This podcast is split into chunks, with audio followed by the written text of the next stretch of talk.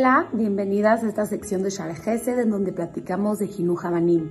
Pesach Kasher Sameach, les deseo que estén disfrutando mucho de estas buenas vacaciones y buenos momentos con sus hijos y con su familia y con sus seres queridos, que ojalá puedan dejar el mensaje claro de lo importante y dejemos a un lado todo lo que no es importante.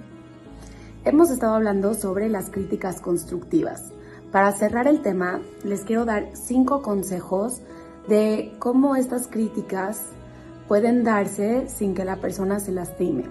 Hemos estado hablando todas estas, todas estas semanas sobre métodos de cómo podemos ser mejor, pero lo vamos a sintetizar en cinco acciones que podemos hacer nosotros como papás, ya que no podemos dejar de hacerlo, es algo muy importante que tenemos que hacer y es nuestra responsabilidad. Lo mejor sería no darlas, pero lógicamente las tenemos que dar. El punto número uno que hemos hablado es que nos enfoquemos en la, el problema y solución. Si hay un problema, ¿cómo podemos atacar ese problema? Ya hablamos que no vamos a hablar del problema en sí, sino de la solución que podemos dar, dar ideas, que el niño se sienta responsable, que él solito lo puede hacer, ser empáticos con ellos, no desvalidarlos, sino entender sus sentimientos, y todo el tiempo reaccionar hacia la solución del problema o del conflicto.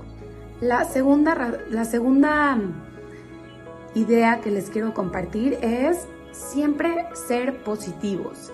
Si algo está siendo negativo, tratemos de decirlo de la forma positiva. Ya se los he dicho varias veces, pero tal vez no le hemos dado el nombre así. Cuando nosotros educamos de forma positiva, los niños no lo sienten como un rechazo de mi mamá me dijo que no, mi mamá me dijo que no, mi mamá me dijo que no, entonces no valgo. Cuando nosotros somos positivos y le estamos diciendo, papi, lo hiciste increíble, creo que lo puedes hacer todavía mejor, eso es positivo. Si le decimos, no, qué mal lo haces, lo puedes mejorar, mm, tiene negativo. Tenemos todo nuestro nuestro potencial de decir las cosas pero de forma positiva, para que el niño no se sienta como un fracaso, sino que lo siga intentando y se motive a seguirlo intentando, ya que si se equivoca otra vez no va a pasar nada porque sus papás no lo regañan, no le dan el reproche como algo negativo, se lo dan como algo positivo y quiere seguir intentando para mejorar y lograrlo. Si alguien, si alguien de verdad se esfuerza muchísimo y le sale mal y lo regañan o le hablan mal o le dicen no vales, aunque no le diga no vales, pero así lo sientes, no lo quieres volver a intentar. Ayudemos a que los niños lo puedan seguir intentando. El número tres es referirnos al problema indirectamente. ¿Cómo nos referimos al problema indirectamente? Decir este, un comportamiento negativo, por ejemplo, se está portando mal. Y decir, oigan, ¿qué creen? Hubo un niño que cuando fue a la escuela se portó de tal forma que lo terminaron regañando. Yo sé que en esta casa nadie se va a portar de esa forma. A nadie le queda. En esta casa todos se portan increíble. Aunque sabemos que nuestro hijo algo, hizo algo incorrecto, nosotros vamos a tomar en nuestras manos indirectamente el problema. Vamos a hacer que el niño tome el mensaje, pero de forma indirecta, que no sienta que lo estamos atacando a él, ni siquiera lo que él hizo, sino que indirectamente podemos ilustrarlo o con una historia o con un cuento o también mismo podemos decirle, a ti no te queda, mi amor. Y that's it. Eso es lo único que queremos decir. No queremos decir nada más el problema, el problema, el problema. Lo queremos tomar el problema porque es importante hablar del problema, pero indirectamente. No queremos que el niño suba su barrera como hemos hablado de que sí suben las barreras, también como adultos lo hacemos.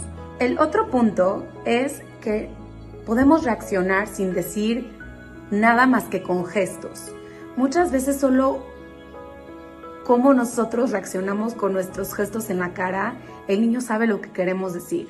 Si nosotros damos una, una mirada mala, los niños van a saber que se están equivocando. A veces es bueno dar una mirada como que no te atrevas a hacerlo, pero muchas otras veces tenemos que ser muy cuidadosos de cómo los estamos viendo cuando ellos están intentando hacer algo. Demos miradas positivas.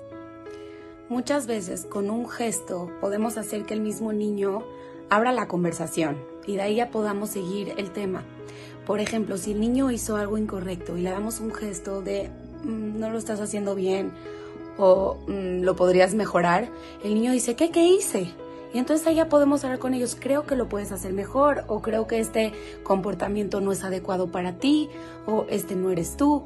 Entonces con una mirada, nada más, un gesto, podemos hacer que el niño solito abra la conversación y no se lo tome como una crítica. Y el último punto que les quiero mencionar y es un punto súper importante para tener todos en cuenta es el punto de simplemente no decir nada y dar una miradita. No es lo mismo que un gesto, porque el gesto es una reacción, estás hablando sin querer hablar. El no decir nada es nada más como si no pasó nada y el niño solito se va a dar cuenta. Se va a dar cuenta.